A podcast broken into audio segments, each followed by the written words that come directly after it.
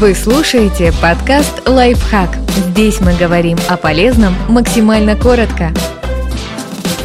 Почему кошка чихает и что с этим делать? Разбираемся, когда такой симптом является тревожным признаком. Инфекции. Они являются основной причиной чихания. К таким инфекциям относятся вирус герпеса кошек, кальцивироз, вирусный иммунодефицит, хламидиоз, микроплазмоз и другие. Из-за инфекции ослабленный организм кота более подвержен другим болезням. Например, у животного с герпесом также может развиться вторичная бактериальная инфекция.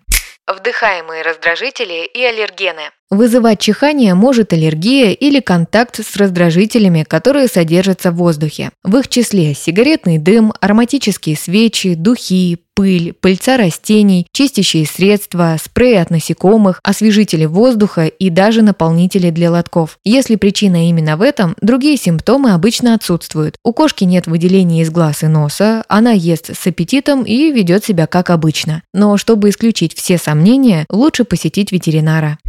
Другие причины. Кошка может чихать несколько дней после того, как она получила интраназальную вакцину или когда просто пытается прочистить свои носовые проходы. Иногда такая реакция организма вызвана инфекцией или воспалением корня зуба, а в особенно редких случаях чихание может быть одним из симптомов рака.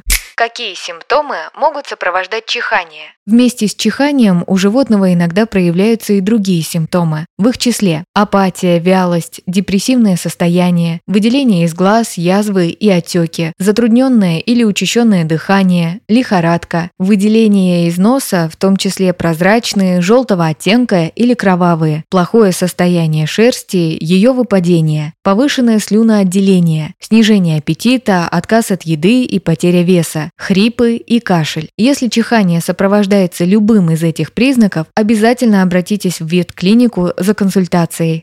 Что делать, если чихает кошка? Если кошка чихнула лишь пару раз и других симптомов нет, понаблюдайте за ней несколько дней. В это время внимательно отслеживайте любые изменения в ее поведении и состоянии, а также старайтесь держать подальше от остальных питомцев. Если тревожные признаки не проявились, а чихание не повторяется, причин для беспокойства наверняка нет. Если же кот чихает постоянно, при этом выделяется кровь или заметны другие признаки, к ветеринарному врачу нужно обращаться без промедления.